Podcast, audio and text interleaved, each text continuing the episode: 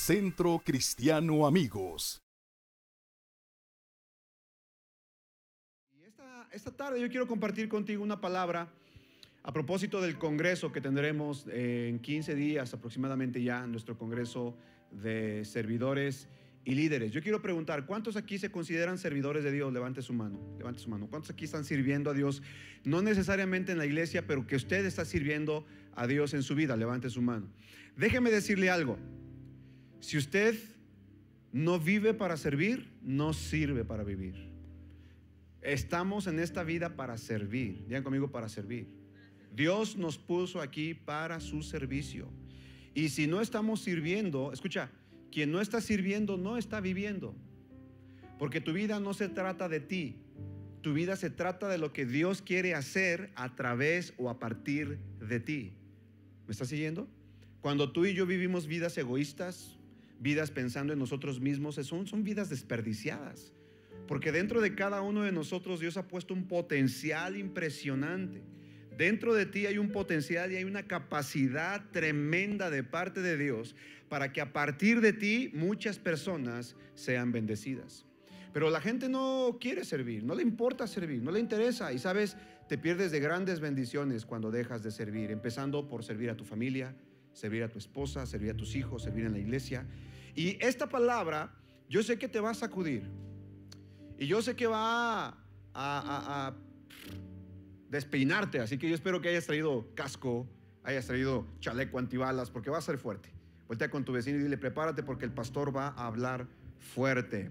Abre tu Biblia conmigo, por favor, el segundo libro, segundo libro de Samuel, capítulo 17,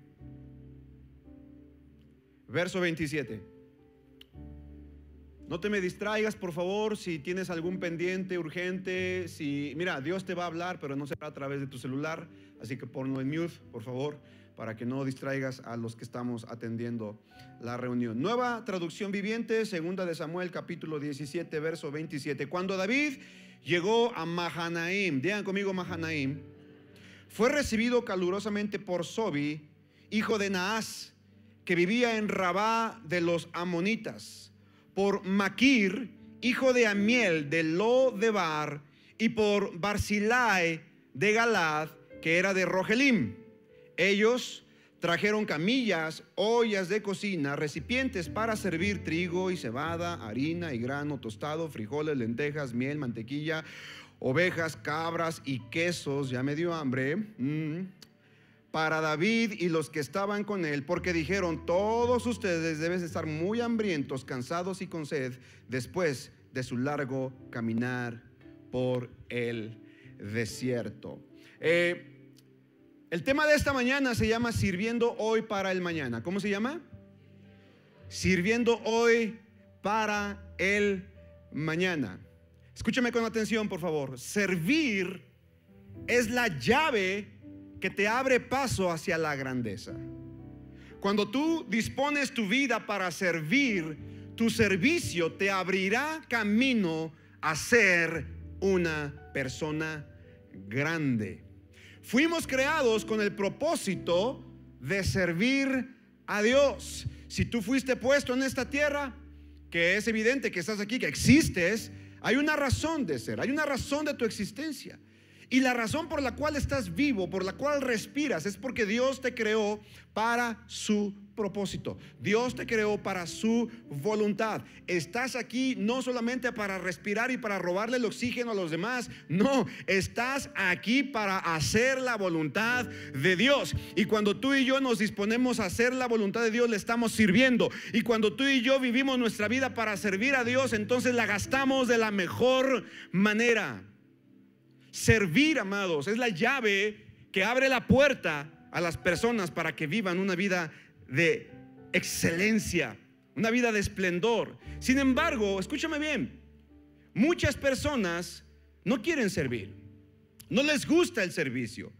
Y el mismo Señor Jesucristo nos da ejemplo de ello. Jesucristo vino a servir. En Mateo 20, 28 dice, el Hijo del Hombre no vino para ser servido, sino para qué? Sino para servir. El mismo hijo de Dios.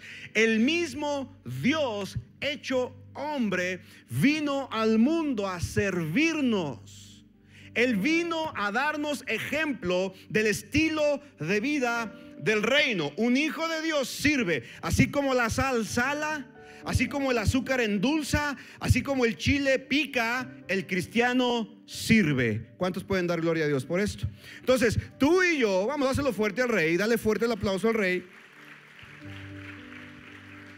Tú y yo, si somos hijos de Dios, si somos nacidos de nuevo, nuestra naturaleza tiene que ser el servicio. Jesús vino a la tierra con ese propósito, servir al Padre y en su servicio a Dios fue glorificado, fue exaltado eh, y su nombre, y ahora ante el nombre de Jesucristo se dobla toda rodilla y toda lengua confiesa que Él es Dios. Así que encontramos grandeza en el servicio. ¿Dicen amén a esto? Quiero que digan conmigo, en mi servicio, díganlo más fuerte, en mi servicio encuentro grandeza. Entonces, la Biblia nos enseña que Jesucristo nos invita, nos llama a servir. Jesús los llamó y les dijo, como ustedes saben, Mateo 20, 25 al 27, como ustedes saben, los gobernantes de las naciones oprimen a los súbditos y los altos oficiales abusan de su autoridad. Pero entre ustedes no debe ser así. Al contrario, el que quiera hacerse grande entre ustedes deberá ser su servidor. Y el que quiera ser el primero deberá ser esclavo de los demás. ¿Estamos de acuerdo? Entonces, poniendo la base de que el servicio es la llave hacia la grandeza, ahora yo te pregunto, ¿cuántos aquí desean servir a su rey con todo su corazón? Levante su mano. Fuimos llamados para servir. Si tú consideras que eres un servidor en esta casa, en el reino de Dios, entonces no puedes perderte el congreso que está a la puerta. Porque este congreso es para servidores y líderes, pero también es para personas que quieren aprender a servir. A lo mejor tú dices, es que yo no sé, no he encontrado mi, mi lugar de servicio en el cuerpo de Jesucristo. Pues vente, vente para que puedas aprender y recibir palabra de parte de Dios. ¿Estamos de acuerdo? Ahora, ¿por qué te hablé del rey David? ¿Qué tiene que ver esto con el servicio? Bueno, mucho. Porque en esta historia, en esto que acabamos de leer, vamos a encontrar a tres tipos de personas que encontramos hoy sirviendo en las iglesias. ¿Cuántos tipos de personas?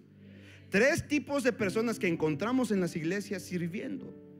Así que prepárate porque probablemente te vas a identificar con alguna de estas tres. ¿Está listo? ¿Vienes preparado? ¿Te pusiste bien el casco? ¿Antipedradas? ¿El chaleco? Voltea con tu vecino y dile, prepárate porque el pastor va a estar con todo. Díselo, díselo, díselo. El rey David, acabamos de leer que David estaba huyendo. Esta historia que acabamos de leer aquí, segunda de Samuel capítulo 17, nos habla de que David tenía conflicto en su reino. Se le había levantado un hijo llamado Absalón. Y Absalón quería derrocar eh, eh, el reino de David, quería usurpar el trono de su padre. Esto originado por una raíz de amargura, por algo que Absalón no pudo tratar y no pudo presentar delante de Dios. ¿Sabes una cosa, amada familia? Cuando tú y yo crecemos y, abrazamos las raíces de amargura, las raíces de dolor y de amargura en nuestra mente y en nuestro corazón, nos impedirá mirar lo que Dios tiene para nuestras vidas y comenzará a hacernos desviar de nuestro propósito. Una persona que no suelta su amargura es una persona que vive vive sumida eh, eh, en su inmundicia, en su, en su tristeza, en su dolor y no puede encontrar gloria en ello. Y como respuesta o como consecuencia se pierde lo que Dios quiere hacer en su vida. Encontramos a Absalón aquí, la Biblia enseña, tú lo puedes leer en tu casa, desde el capítulo 13 de Segunda de Samuel encontramos cómo David comenzó a tener muchos problemas con su familia. Resulta que uno de los hijos del rey David viola a su hermana, hermana de padre y madre de Absalón. Y cuando este eh, hombre, este hermano de Absalón, viola a su hermana, Absalón se entera y viene con su padre, el rey, y le dice, padre, tu hijo, mi hermano, violó a tu hija, mi hermana. Haz algo. Pero el rey no hizo. Dejó las cosas. Esto llenó de tal amargura y resentimiento el corazón de Absalón que comenzó a maquinar, comenzó a planear de qué manera vengarse por haber ultrajado a su hermana. ¿Sabes? El rey David es uno de los personajes bíblicos más icónicos, más importantes, no solo en la Biblia, sino en la cultura de la historia de la humanidad. Sin lugar a dudas, David sirvió a su generación y representó el reinado del Mesías en la tierra y marcó un precedente en cuanto a la adoración y al servicio al Dios Todopoderoso. David es un hombre ejemplar. David nos enseña la forma de cómo adorar a Dios. De hecho, la Biblia dice que David era un hombre conforme al corazón de quién. No dice que haya sido perfecto, ¿eh? Porque David no era perfecto, David cometió muchos errores, muchos pecados. Imagínate, se metió con, la esposa de, de, Urias, el Eteo, y mató a Urias para quedarse con Betsabé. Una, dos, tres. Eso está gacho. Pero aún así la Biblia dice que David tenía un corazón conforme al de Dios. ¿Por qué? No porque David no haya pecado, no porque David haya sido perfecto, no porque David no cometió ninguna ah, violación a la ley, sino porque cada vez que David era confrontado con su pecado, él lo reconocía y se alineaba a la voluntad de Dios. ¿Me sigues? Por eso la Biblia dice que David era un hombre conforme al corazón de Dios. Pero el hecho de ser un hombre conforme al corazón de Dios no le eximía de tener dificultades, problemas, aún en su propia casa. Qué bonita familia. ¿Cuántos aquí encuentran que de pronto en su casa hay división? De pronto hay pleitos, de pronto no se pueden poner, no se pueden poner de acuerdo. De pronto uno quiere jalar para un lado, otro para el otro lado, ¿cierto? No, levante su mano. ¿A cuántos, cuántos saben lo que estoy hablando? A ver, levante su mano. Ah, no me dejen solo. ¿A poco nada más el pastor? ¿Cuántos han encontrado de pronto dificultades y conflictos en su matrimonio? Y dicen, híjole, pero sabes una cosa, eso no significa que Dios no te quiera usar. Por supuesto que Dios quiere usarte. El problema, Dani, es cuando tú y yo nos concentramos más en nuestra circunstancia, en nuestro problema y dejamos de ver el propósito de Dios. Cuando leemos esta historia, dice la Biblia que David no quiso enfrentarse con Absalón, no quiso derrotarlo. No porque David tuviera miedo, imagínate, David había vencido a un gigante. David era un guerrero, era un hombre de guerra. Pero David amaba a su hijo y no quería enfrentarse con su hijo. Entonces lo que hizo David fue salir de su corte, salir del palacio, dejar su trono y se fue. Y dice la Biblia que entonces cruzó hacia el Jordán para, para cruzar. Pero para, antes de cruzar al Jordán llegó a un lugar llamado Mahanaim. Digan todos conmigo Mahanaim. Diga más fuerte, Mahanaim. ¿Qué significa Mahanaim? Escúchame. Mahanaim es el lugar en donde tarde o temprano cada hijo de Dios, cada creyente en Cristo, cada servidor en la iglesia tendrá que pasar. ¿Por qué? Escucha, Mahanaim significa lugar de dos campamentos. Es decir, es el lugar en donde tienes que decidir en medio de tus conflictos, en medio de tus broncas, en medio de tus pleitos, si decides seguir sirviendo a Dios o sirves a tus propios intereses. ¿Estás conmigo? Mahanaim fue el lugar en donde David llegó con su ejército, con su, con su corte, porque en medio del conflicto la gente se había levantado en contra de la autoridad de David. Inclusive personas como Aitofel. La Biblia dice que David tenía un consejero, un sacerdote llamado Aitofel. Y este Aitofel dice la palabra de Dios que cada vez que venía con David y Aitofel le daba consejo a David, la Biblia dice que el consejo de Aitofel era como el consejo mismo de Dios. ¿Te imaginas? Y de pronto en este conflicto, en este pleito, en esta división entre David y Absalón, Aitofel toma partido y Aitofel decide hacerse, decide hacerse del lado de, de Absalón y traiciona al rey David. Más adelante lo vemos, si tú sigues leyendo la escritura, Aitofel resulta que eh, se equivocó al haber apoyado a un rebelde como Absalón. Y al verse descubierto y al ver que apoyó a un rebelde, Aitofel fue y se quitó la vida. Se suicidó exactamente igual que Judas. ¿Te acuerdas? Exactamente igual. Esto me enseña una cosa, yo abro paréntesis. Tú no tienes por qué luchar con los Judas en tu vida, ellos se ahorcan solos. Simplemente déjalos. Tarde o temprano ellos se van a ahorcar. ¿Me sigues? Tú sigues sirviendo a Dios. Ahora, nuestro servicio al reino de Dios será probado. Tu servicio a Dios será probado. Mi servicio a Dios será probado. Tarde o temprano, todo cristiano llegará a este punto. Tendrá que llegar a su Mahanaim, en donde decidirá si servir a Dios o servir sus propios intereses. ¿Estamos aquí o no?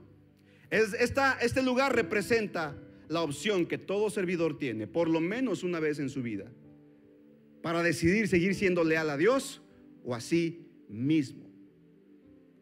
Ahora, escúchame, encontramos que en Mahanaim fue recibido por tres tipos de personas o por tres jefes de familia. Cuando leemos en la Biblia los, nombres de estas personas, no se refieren solamente a individuos, se refiere a casas, se refiere a familias, se refiere a grupos de personas. Y dice que cuando llegó eh, eh, David a Mahanaim con su ejército o con su corte, fue recibido por Sobi, por Maquir y por Barzilai. Ahora, escucha esto. En estos tres nombres, Sobi, Maquir y Barzilai, tenemos el tipo de personas que están sirviendo en el reino de Dios. ¿Qué tipo de personas somos tú y yo? ¿Somos las personas tipo Sobi? ¿Somos las personas tipo Maquir? ¿O somos las personas tipo Barzilai? Y vamos a ver cada uno de ellos. ¿Está listo? Dice la Biblia entonces que David llegó a Mahanaim con su corte y fueron recibidos calurosamente, muy afectuosamente por estos tres tipos. El primero en recibirlo se llamó Sobi. Sobi dice que era hijo de Naas. Escucha esto. Hijo de Naas, que era de Rabá, de los hijos de los amonitas, es decir, descendiente de los amonitas. Y si leemos la historia, si nos vamos hasta Génesis, después del capítulo 23 y 24, vamos a encontrar, escucha bien, que los amonitas no eran otros, sino la descendencia de Lot y sus hijas. Es decir, Lot se metió con sus hijas y de esta relación incestuosa nacieron los moabitas y los amonitas. Qué bonita familia. ¿Me sigues? Entonces, este primer tipo de personas que hay en el reino, que hay en las iglesias, que están sirviendo, Dice que se llaman Sobi. ¿Qué significa el nombre de Sobi? Escucha, significa captor. ¿Qué significa? Captor. Y dice que era hijo de Naas. Y Naas significa serpiente. ¿Qué significa? Y dice que era de Rabá. Y Rabá significa abundante. Es decir, si juntas todo esto, el significado es que el primer tipo de servidores que están en la iglesia, que vienen a las reuniones, que se congregan en nuestras iglesias, son los que están sirviendo, pero son captores. Es decir, quieren llamar la atención en su servicio, quieren el reconocimiento de su líder, quieren el reconocimiento de los demás, quieren el reconocimiento de su pastor. Y si su líder o su pastor no le dice, ay, qué bonito lo hiciste, ay, qué bonito tocas, entonces dices, ay, pues ya no voy a servir, no me toman en cuenta. Ay, Gigi no me puso en el rol, ya tiene dos semanas que no me pone en el rol. Ah, me voy a otra iglesia donde sí aprecien mi talento. ¿Has conocido gente así? ¿Gente así tipo qué? Sobi.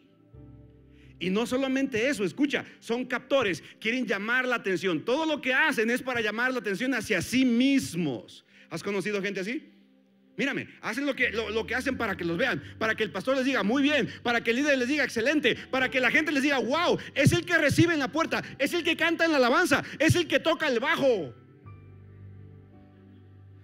¿Por qué crees que hoy no toqué yo? Pero no solo eso, escucha, dice que es hijo de Naás. ¿Y sabes lo que significa Naás? Significa serpiente. Una, dos, tres. Pero escucha, escucha. Este tipo de personas son serpientes, es decir, su naturaleza es el chisme. ¿Ya viste?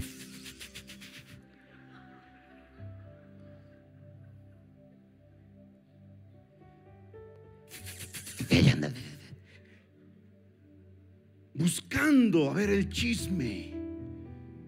¿Y qué crees? Hey, voltea con tu vecino y le dices, esa te pasó rozando, carnal. La gente chismosa busca otro chismoso como él, ¿cierto o no?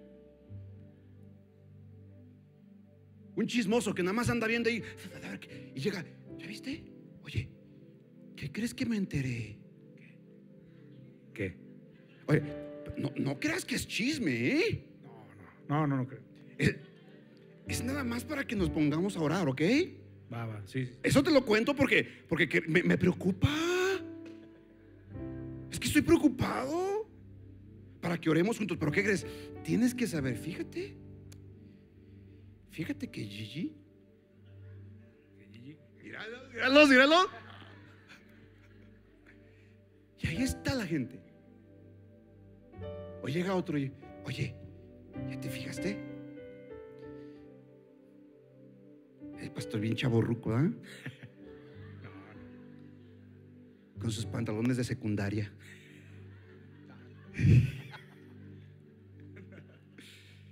Hay que orar por él. Siento carga por él, ¿cómo ves? Ay, gente chismosa. Voltea con tu vecino y dile, abre tus oídos. Escucha, ponme atención. Y dice que este tipo de personas, sobi, serpientes, son, su naturaleza es el chisme. Andan chismeando. Mira, déjame decirte algo. Te quito el suspenso, dice mi amigo Sergio Naya. Te quito el suspenso. En esta iglesia sí hay problemas. En esta iglesia sí hay desacuerdos. En esta iglesia, de pronto, sí hay pecado.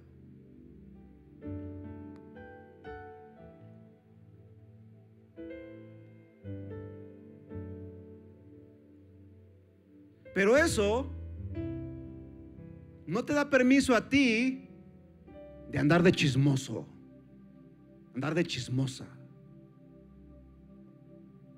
Oye, ¿supiste lo que pasó con fulanita y perenganito? Ay, no, ¿qué pasó? A ver, cuéntame. Pues mira, te cuento nada más para que para que sepas en dónde estás, eh, amigo. Aguas, agua. Y empieza el chisme. Y empieza la crítica y empieza la murmuración. Digan conmigo murmuración. ¿Sabías tú, escucha? No tengo tiempo de leerlo, pero búscalo en tu casa. Primero los Corintios capítulo 10. ¿Sabías que la murmuración fue uno de los cinco pecados que el pueblo de Israel cometió que le impidió poseer su tierra prometida. ¿Sabes por qué probablemente tú no has entrado a tu tierra de bendición? Porque eres un chismoso y un murmurador.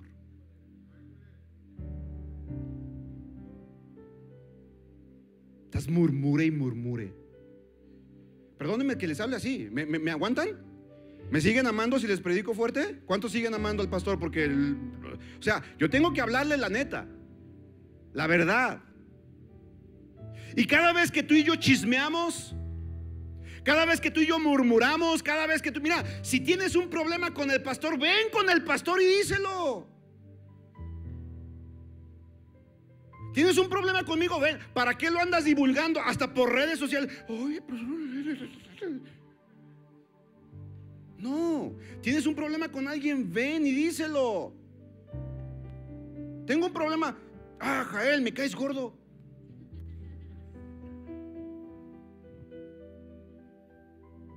Nada más quieres tocar tú y no me dejas a mí.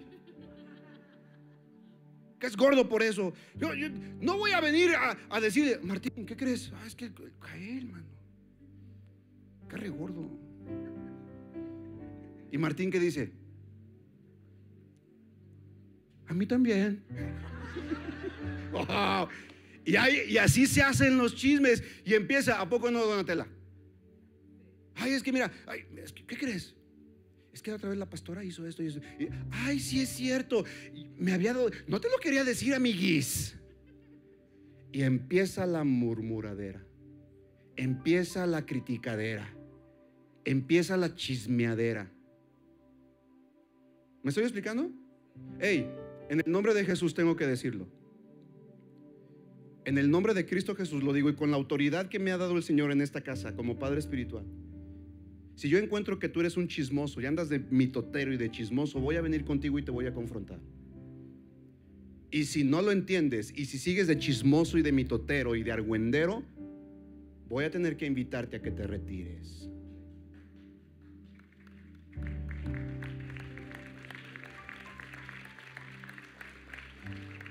Por qué? ¿Sabes por qué? Porque te amo. Porque te amo. Y porque me interesa que juntos poseamos nuestra tierra prometida. No vamos a permitir, Donatella, que por unos cuantos chismosos la iglesia no entre a poseer su tierra de bendición. No, no. Vamos a entrar a, poseer la tierra de bendición. ¿Cuántos dicen amén a eso? ¿Cuántos creen que vamos a entrar a poseer la tierra de bendición? Vamos, ¿alguien cree que vamos a entrar? Por eso necesitamos quitar el chisme, la murmuración, la crítica. ¿Tienes algo en contra de alguien? Ve con él. No estés de chismoso. No estés de mitotero y mucho menos en Facebook. ¿No tienes pantalones para decirlo en la cara? Gente publicando en redes sociales un montón de estupideces.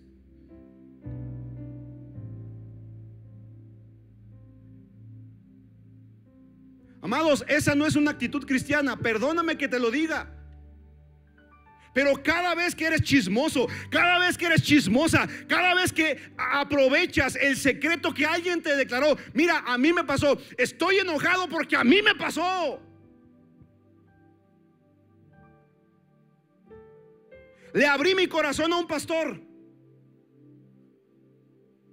Le dije algunas cosas muy personales, muy íntimas, y el muy chismoso fue y lo dijo.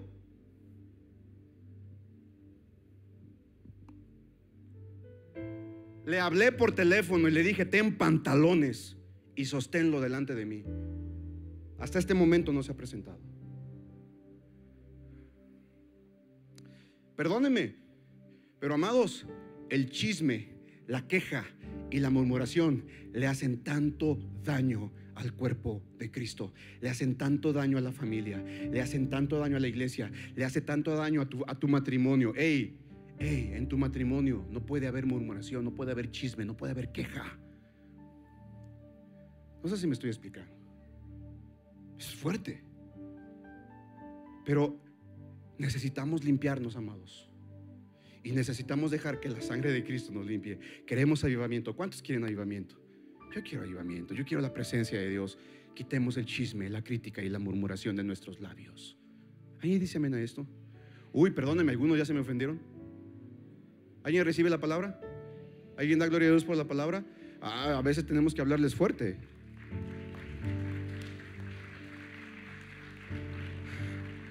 Sobi dice que significa, vende, eh, eh, significa captor. Trata de llamar la atención. Son serpientes, andan esparciendo el chisme, la murmuración. Por favor, vamos a, detener eso en la familia. No esparzas. Mira, si no tienes nada que decir, nada bueno que decir de alguien, mejor no digas nada. Y dice que son los que nacieron, escucha, nacieron de Rabá, descendientes de Amón, Es decir, en pocas palabras, el primer tipo de servidores son los servidores carnales, esos que andan en la carnota. Vienen en la carne. Vienen a la iglesia, levantan las manos, adoran, cierran los ojos, pero en la semana, ah, Señor bendito. Yo los puedo ver en sus redes sociales, amados. O sea, parece que no, pero el pastor también tiene Facebook. ¿Cuántos ya se dieron cuenta? Instagram, Twitter. Eso sí, TikTok no, porque es una perdería de tiempo, pero ahí los veo a veces. Amados, dejemos de ser gente carnal. Y ojo con esto, una persona carnal, ojo, abro paréntesis, una persona carnal no es aquella que, no peca, ¿eh? Una persona carnal no es la que no se equivoca, ¿eh? O sea, una persona carnal no es aquel que no tiene fallas, José, porque todos tenemos fallas. ¿Cuántos dicen amén a eso? El primero que te las dice soy yo. Pero una persona carnal es aquella que cuando, cuando falla, cuando peca, cuando sabe que está mal, viene delante de Dios y le dice, Señor, perdóname. Una persona que, que sabe que tiene que quitar su carnalidad es cuando reconoce su falta y su pecado no cuando se justifica por lo malo que está haciendo. ¿Estamos aquí?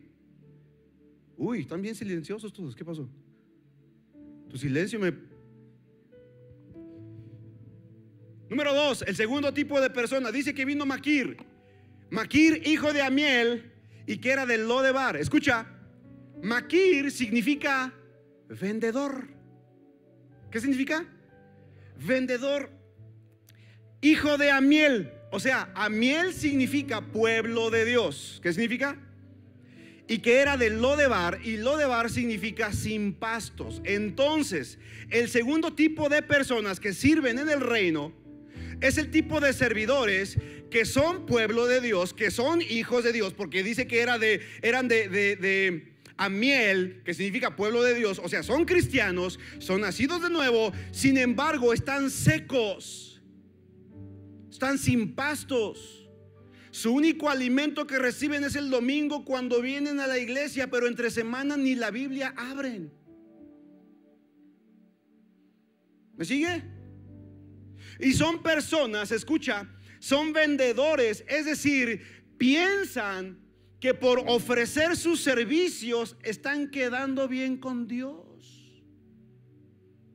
Porque hay gente que dice, ay, es que yo quiero diezmar porque así quedo bien con Dios. Yo quiero servir porque así quedo bien con Dios. Yo voy al templo el domingo porque quedo bien con Dios. Yo pago mi manda con Dios. Ey, ey, ey, ey, aguanta. No tienes que pagar nada. Ya Cristo pagó en la cruz del Calvario. Tú y yo no podemos hacer algo o dejar de hacer algo para que Dios nos ame más o nos ame menos. Dios nos ama. Dios te ama porque su naturaleza es el amor. ¿Me estoy explicando? Pero cuando tú le sirves, le estás demostrando que también le amas. No le sirves por conveniencia, le sirves por amor. ¿Sabes? Hay tres motores impulsores. Te lo he enseñado, ¿verdad? Te lo he enseñado muchas veces. Hay tres motores impulsores por las cuales la gente hace lo que hace. Tú haces lo que haces por una de estas tres causas. ¿Estás listo? Número uno, por conveniencia. Número dos, por temor. O número tres, por amor. Estos son los tres, los tres motores impulsores por las cuales la gente hace lo que hace. Número uno, la gente que hace las cosas por conveniencia. Ay, yo doy mi ofrenda porque si yo doy un peso, el Señor me da dos. ¿Te acuerdas del canto? La ofrenda, la ofrenda, la ofrenda del Señor. Si tú le das un peso, el Señor te da. ¿Cuántos se acuerdan de ese canto? Los cristianos de, antaño. Y ahí está la gente dándole, ay, le voy a dar un peso porque el Señor me va a dar dos. Ay, le voy a servir porque el Señor me va a bendecir. Entonces, número uno, lo primero que hacemos, muchas veces lo hacemos por conveniencia. La esposa que prepara el desayuno a su esposo. Ay, le voy a preparar a mi viejo unos chilaquiles como a él le gustan, con harto chile, con un montón de cebolla como a él le gusta, aunque tenga aliento de dragón, no importa, a él le gusta, porque quiero que me compre una bolsa Prada.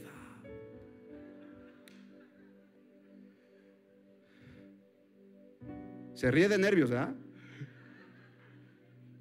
O el esposo, ay, le voy a llevar unas flores a mi viejita unas flores porque esta noche en hechos. Diga conmigo conveniencia. Número dos, por temor. La gente hace lo que hace por temor. Es que si no diezmo, si no diezmo, me va a caer la maldición del chahuistle.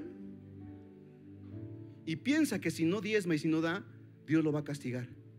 Y todo lo que hace para Dios es para evitar el castigo. No sé si me estoy explicando.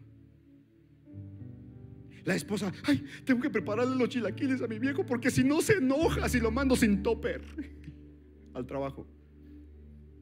Y ahí está la señora haciendo lo que hace. ¿Por qué? Por temor. Pero ¿qué tal la mujer que se levanta temprano? Su esposo se va a las 6 de la mañana a trabajar. La esposa se levanta a las 5 de la mañana para hacerse una, hacerle unas milanesas empanizadas con un montón de lechuga, con su agua de jugo verde, con su proteína para el mediodía. Y órale, mi amor, váyase porque lo amo. Uy, esas que aplaudieron. Hombres, si tu esposa aplaudió, dale toda tu quincena, hermano. Pero las personas tipo Maquir son aquellas que piensan que por servir a Dios se están ganando su favor. ¿Sabes? Dios te ama. Dios te ama. No necesitas hacer nada. Sirvas o no, Dios te ama. Pero cuando tú le sirves, tú le muestras que tú le amas. Vamos, exalta el nombre de Dios. Glorifica el nombre de papá por esto. Exáltale. Estos son, escucha, ese segundo tipo de servidores son los religiosos. Los primeros son los carnales. Los segundos son los religiosos. Los que creen que por su servicio van a quedar bien con Dios. ¿Sí? ¿Vamos bien? Y número tres, Barzilai. Escucha, tercer tipo de servidores. ¿Te estás identificando con alguno? Vamos con el tercero, Barzilai. De Galad. Dice que era de Galad de Rogelim. Escucha, hijo de Galad. Barzilai significa corazón de hierro. ¿Qué significa? Corazón de hierro. Era de Galad. Galad significa montón del testimonio. Testimonio. Y dice que era de la ciudad de Rogelim. Y Rogelim significa caminar en unidad. Estar unidos. Wow. Este tercer tipo de servidores, escucha, son los que tienen un corazón de hierro, no un corazón de piedra, ¿eh? Es diferente. Corazón de piedra, corazón. No, no, no. Corazón de hierro. Diga conmigo, corazón de hierro. El corazón de piedra no puede recibir la palabra. En el corazón de piedra no penetra nada, no penetra el amor, la gracia y la misericordia. Un corazón de piedra no es capaz de aceptar el amor y la gracia de Jesucristo. ¿Me sigues? Pero la Biblia dice que Barzilai era de hierro, corazón de hierro. ¿Qué significa esto? Significa que son fuertes en medio de la lucha, son fuertes en medio de la deserción, son fuertes en medio de la batalla, son fuertes en medio de la circunstancia, son fuertes en medio del dolor. Una persona con corazón de hierro no se mueve por la circunstancia, se mueve por la voluntad y el propósito de Dios. Uy, yo pensé que ibas a glorificar el nombre del Padre por eso.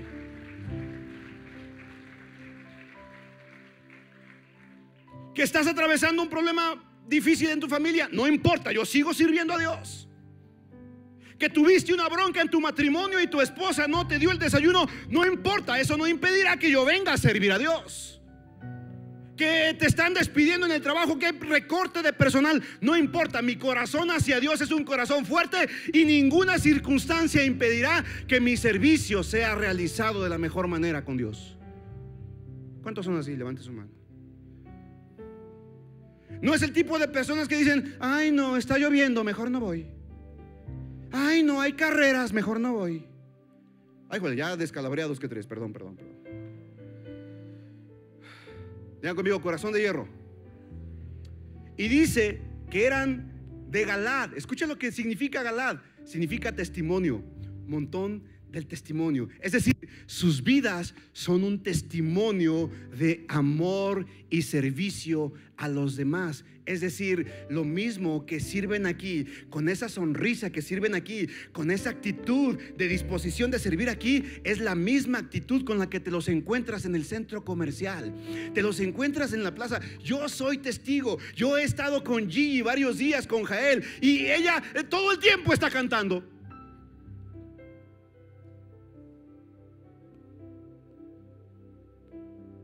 Íbamos de viaje y...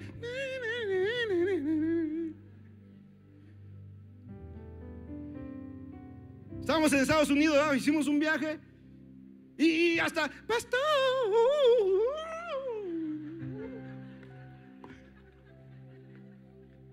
O sea, ¿sabes? Me encanta. Porque así como canta aquí, canta afuera. He salido con Victorín también de viaje. Y nomás anda.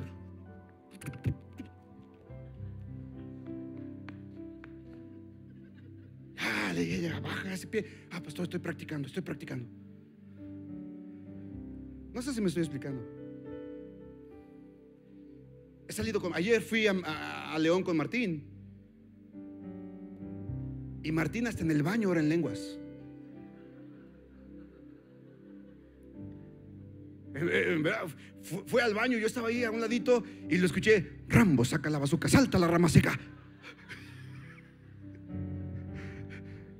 Yo no sé si estaba orando para que todo fluyera bien. Pero sabes, escucha, dan testimonio, dan testimonio. Los hijos de Dios damos testimonio en donde quiera que estamos. No solamente en la iglesia cantamos bonito, no solamente en la iglesia levantamos la mano, allá afuera saludamos a la gente, le decimos Dios te bendiga, ¿cómo estás? Me da gusto verte. Vean conmigo testimonio. Y número tres, dice que era de Rogelim. O sea, escucha, saben caminar en unidad. La gente que sirve a Dios con integridad sabe trabajar en unidad. No anda de envidioso, no anda buscando lo de otros, no anda pensando por qué a él sí y a, mí no. No, ¿qué puedo hacer para ayudarte para que tu ministerio crezca todavía más? No sé si me estoy explicando. ¿Vamos bien hasta aquí? Entonces, tres tipos de servidores en la iglesia: tipo Sobi, tipo Maquir y tipo, y tipo. Yo te pregunto, ¿qué tipo de servidor eres? Ay, ay, ay. Está fuerte, ¿va? Ahora mira, más adelante, el siguiente capítulo, el verso 31 en adelante, dice, acompáñame ahí, dice, Barzilai de Galad había descendido de Rogelín para escoltar al rey a cruzar el Jordán. Era muy anciano, tenía 80 años de edad y muy rico. ¿Cómo era este hombre? Anciano y rico. ¿Cuántos reciben esa palabra? Él fue quien proveyó el alimento para el rey durante el tiempo en que pasó Mahanaim. Espérame, espérame, espérame, espérame. La Biblia dice que él fue. Pero cuando David y su séquito estaban cruzando, no nada más lo recibió Barzilai. Dice que también estaban Maquir y Sobi. Pero cuando venía David de regreso para tomar el reino, para cruzar el Jordán, cruzó el Jordán, llegó a Mahanaim. Y la Biblia refiere que solamente fue Ba- Barzilai. Y solamente la Biblia refiere a Barzilai y no refiere a Sobi ni a Maquir. ¿Sabes por qué? Porque cuando servimos con un corazón íntegro, nuestro servicio será recompensado y será recordado aun cuando hayamos pasado los límites de esta frontera en la tierra. Hey, cuando tú decides servir a Dios con todo tu corazón, tu servicio será recordado no solamente aquí, sino por la eternidad. ¿Alguien puede glorificar el nombre del Padre por esto? ¿Alguien puede exaltar el nombre de Dios por esto? Y mira lo que dice el verso 33. Cruza el río conmigo y quédate a vivir en Jerusalén, le dijo el rey a Barzilai. Y allí me haré cargo de ti. No, le respondió, soy demasiado viejo para ir con el rey a Jerusalén. Ahora tengo 80 años de edad y ya no puedo disfrutar de nada. La comida y el vino ya no tiene sabor para mí. Tampoco puedo oír las voces de los cantantes. Sería más que una carga para mi señor el rey. Escúchame bien, la gente con mentalidad de reino no piensa para sí mismo. Este pudo haber dicho, sí, me voy contigo. Pero no, él dijo, ya soy anciano, soy muy rico, de nada sirve que me vaya contigo. Pero mira cuál era su placer. Mira lo que dice. Verso 36. Tan solo cruzar el río Jordán con el rey es todo el honor que necesito. Wow. Para los servidores del reino, lo único que queremos es cruzar al otro lado el Jordán. Cruzar al otro lado el Jordán significa paso de esta tierra a la vida eterna con mi Señor Jesucristo. Es todo el honor que necesito. Yo no quiero recompensas, yo no quiero galardones, yo no quiero premios en esta tierra. Mi mayor premio es estar contigo por la eternidad, mi Señor Jesús. Esa es mi mayor recompensa. Si se lo vas a dar, hazlo fuerte con todo tu corazón.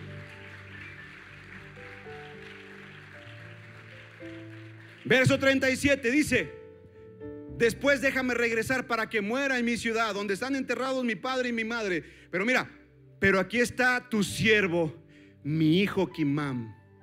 Permítele que él vaya con mi señor el rey y que reciba lo que usted quiera darle. Wow. Escucha esto, la gente que sirve a los intereses del reino, hey, su servicio a Dios lo heredará y lo recibirán sus hijos. Sus hijos serán los beneficiarios del servicio al reino de Dios. Yo no sé cuántos aquí quieren dejar un buen legado para sus hijos, pero si tú decides servir a Dios con todo tu corazón, tus hijos recibirán la herencia que Dios tiene para ellos. Vamos, si tú lo crees, dale un fuerte aplauso a Dios. Yo quiero que mis hijos reciban la herencia.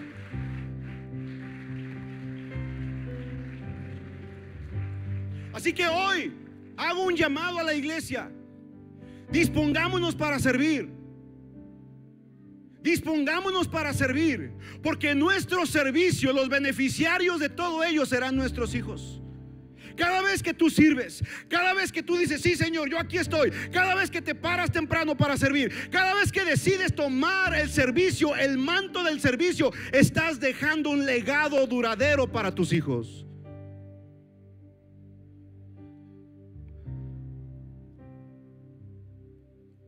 Mira lo que dice Barzilai le dice, pero aquí está tu siervo, mi hijo, permítele que él vaya con mi señor el rey y reciba lo que usted quiera darle. Verso 38, muy bien, acordó el rey, Kimam irá conmigo y lo ayudaré en cualquier forma que tú quieras. Haré por ti cualquier cosa que desees. Wow, yo no sé cuántos aquí desean que sus hijos sean bendecidos y prosperados. Ay, Señor. Amados, es el tiempo de activarnos a servir. Es el tiempo de levantarnos. Esta iglesia tiene que ser una iglesia de servidores. ¿Sabes por qué? Escúchame. Somos una iglesia de adoradores. ¿Cuántos dicen amén a esto? Pero adoración y servicio va de la mano. No puedes decir que eres un adorador de Dios si no estás dispuesto a servirle. Lucas capítulo 4, en la tentación del diablo a Jesús. El diablo le dijo, eh, todos estos reinos te daré si postrado me adorares. Y Jesucristo respondió, escrito está, al Señor tu Dios adorarás y a Él solo servirás. Adoración es igual que servicio. Cuando tú adoras al Señor, tú le estás sirviendo. Y lo que Dios está buscando, escucha, Dios no está buscando pastores, Dios no está buscando profetas, Dios no está buscando músicos, Dios no está buscando misioneros, Dios no está buscando siervos, Dios está buscando adoradores. Porque cuando empezamos a adorarle, de nuestra adoración a Dios comenzará a fluir el servicio. Señoras y señores, esta casa tiene que levantarse como una casa de adoración al Rey de Reyes y a través de nuestro servicio tenemos que glorificar el nombre de nuestro Señor. ¿Alguien puede decir amén a esto? ¿Alguien puede exaltar el nombre de Dios por esto? Quiero que te pongas en pie. Pónganse en pie. Mira lo que dice, ¿cómo termina? Muy bien, acordó el rey, Kim, Kimram, Kimam irá conmigo y lo ayudaré en cualquier forma que tú quieras. Haré por ti cualquier cosa que desees. Verso 39. Luego toda la gente cruzó el Jordán junto con el rey. Después que David lo hubo bendecido y besado, Barzilai regresó a su propia casa. Hey, familia, escuchen. La gente con entendimiento de reino, los servidores del reino de los cielos, sirven al reino no solo por el beneficio que ellos mismos puedan recibir, sino por la herencia que dejarán a sus hijos. Cada vez que tú sirves a Dios, dejas un legado. Hey, trabaja en tu vida de tal forma que tus hijos no quieran de ti cosas. Trabaja de tal modo que tus hijos no esperen de ti algo, no esperen cosas, que reciban un legado. Herencia es lo que les dejas materialmente hablando. Legado es el nombre que les dejas a tus hijos. De nada sirve que les dejes una herencia si no les dejas un legado. No sé si me estoy explicando. Amados, es el tiempo de levantarnos como servidores del reino. ¿Sabes? Barzilai sirvió al rey con sus bienes, con sus fuerzas, cuando no había esperanzas cuando estaba huyendo, cuando estaba perdiendo el trono, Barzilai decidió servirle con sus, con sus bienes, con sus fuerzas. Porque quien sirve al reino de Dios, aún en las más difíciles situaciones, sabe que tarde o temprano el reino de Dios dará su, su recompensa. Si sirves a Dios, escucha esto, en tu tiempo de escasez, el Señor te recompensará en su tiempo de abundancia. Hay gente que dice, yo no le puedo servir ahorita porque no tengo tiempo, porque no tengo dinero, porque no tengo los recursos. Hey, cuando menos tienes es cuando más necesitas servir a Dios. Si sirves a Dios en tus tiempos de escasez, Dios te recompensará en sus tiempos de abundancia. Alguien que glorifique y exalte el nombre del Padre. Vamos, vamos, vamos.